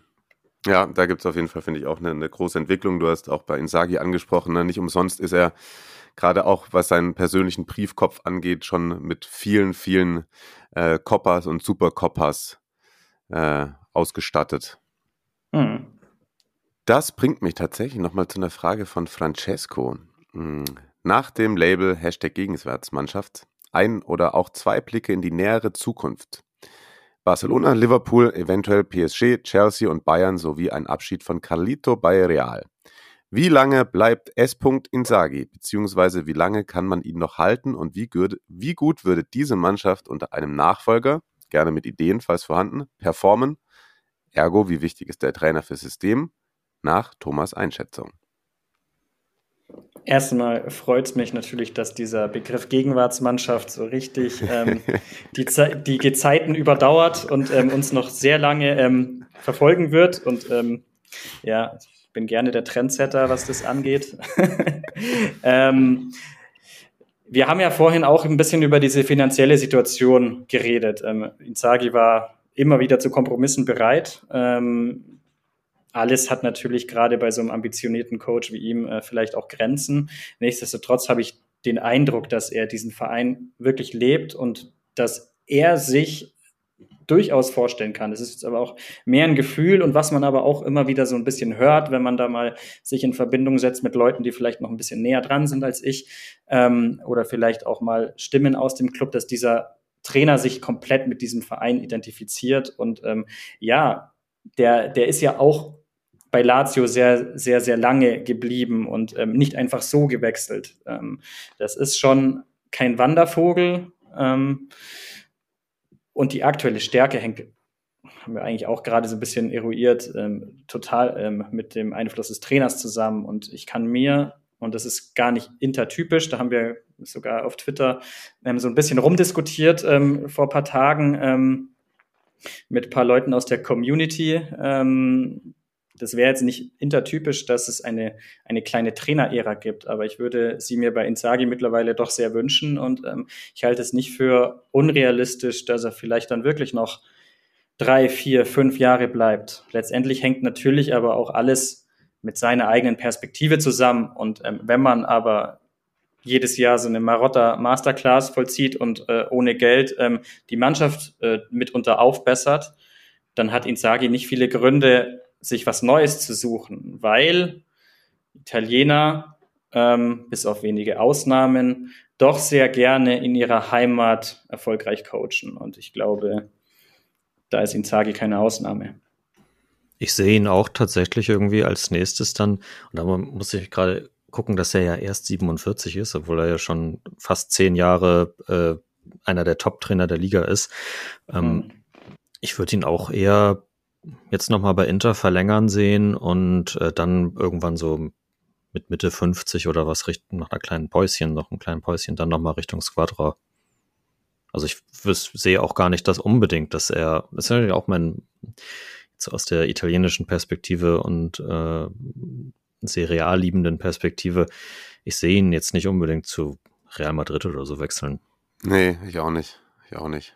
Und da scheitert es aber, glaube ich, nicht am Interesse dieser Clubs. Also, nee, nee, nee. Die, ja. Es ist ja aber noch, ähm, der Vollständigkeit halber. Ja, ja, also was du ja auch schon gesagt hast, Lazio hat da auch nicht leichtfertig verlassen. Da gab es auch schon, vielleicht nicht von Real, aber da gab es auf jeden Fall auch in den Zeiten immer Interesse an ihm. Und äh, genau wie die Italiener, die Italien nicht unbedingt gerne verlassen. Also Allegri hätte ja auch bei diesem Verein schon unterschreiben können, bei allen. Und mhm. hat es auch nicht gemacht, sondern darauf gewartet, dass er bei Juve die zweite Chance bekommt. Ne? Also ich würde mich freuen, wenn wir noch äh, sehr viele Interschwerpunkte mit Insagi an der Seitenlinie und Thomas Hörner am Mikrofon äh, in den kommenden Jahren äh, vollziehen könnten. Ich mich auch. Das hat wieder großen Spaß gemacht. Wir können ewig weiterreden. Auf jeden Fall. Ich würde dann doch langsam dem Ende entgegen äh, trudeln wollen. kann euch nochmal mitgeben, dass wir uns sehr, sehr freuen über die große Beteiligung, auch in hinsichtlich Fragen jetzt für, für diese Folge. Ich hoffe, wir haben alle weitestgehend abgedeckt, auch wenn wir jetzt nicht jede einzeln vorgelesen haben, hat, haben da viele doch, glaube ich, übergreifend durch die Antworten ihre, durch die Antworten von Thomas so ihre, ihre Erfüllung gefunden. Am kommenden Spieltag freuen wir uns dann jetzt, nachdem wir in der Champions League hinter die Daumen drücken. Ha! Nein, das darf ich nicht sagen. Doch, das darf ich sagen. Ähm, Milan-Atalanta steht zum Beispiel an. Relativ mhm. geil. Ähm, Florenz-Lazio auch wichtiges Spiel für beide. Da sprechen wir dann nächste Woche drüber. Und aber eine haben wir noch äh, in petto. Von Oa Petroviak. Der möchte nämlich die Top 5 größten Interlegenten haben. Und ich finde, das ist ein guter Rausschmeißer. Perfekt. Huiuiuiui. da könnte man auch ganze Bücher drüber schreiben. Sind das jetzt meine persönlichen oder wo ich dann quasi sage, ähm, das sind so in, im allgemeinen Meinungsbild so die fünf größten? Nee, ich finde schon die fünf persönlichen. Ja, da kann man ja auch nochmal zurückverweisen, wenn ihr ganz, ganz, ganz, ganz weit hochscrollt, oh, so ja. ungefähr die, die fünfte Folge oder so, die wir je gemacht haben. Da hat Thomas schon mal seine Squadra Eterna aufgestellt. Hm, genau, Top, Top 11 Inter sogar. Ich bin gerade vorhin auch selber nochmal irgendwie ein bisschen bei transfermarkt.de durch, durch Torschützen, meiste Spiele und ja, das ist schon sehr, sehr schwierig. Das ist tatsächlich sehr schwierig. Eigentlich ähm, kann man da locker fünf großartige Stürmer aufstellen und hat dann sehr, sehr viele weggelassen. Ich würde jetzt einfach mal so ein bisschen Historisches und Persönliches ähm, in diese Top 5 packen. Mhm. Die Nummer 1 oder, nee, ich, ja doch, ich fange bei der Nummer eins an, weil sonst kommt man vielleicht durcheinander. Ähm, die Nummer eins muss, glaube ich, Giacinto Facchetti sein. Ähm, man kann nicht hoch genug einschätzen, was dieser Mann diesem Verein gegeben hat. Ähm, und ja, wie sein Standing einfach auch in Italien ist. Also ähm, wir haben ja erlebt, was äh, jetzt bei Franz Beckenbauer los war in Deutschland. Und das war vor einigen Jahren sehr, sehr vergleichbar mit Giacinto Facchetti, als er starb. Ähm, die Nummer zwei, das hat die persönliche Komponente. Ähm, Ronaldo, durch ihn bin ich als halber Brasilianer Interfan geworden. Ähm, ich bin es ohne ihn geblieben und auch wenn seine Zeit nicht so erfolgreich war, wie sich das alle Beteiligten gedacht haben, ähm, hat er natürlich irgendwie so Ende der 90er einfach einen Boom ausgelöst. Ähm, und einfach diese schwarz-blauen Farben in der ganzen Welt nochmal bekannter gemacht. Ähm, R9 meine Nummer 2. Meine Nummer 3.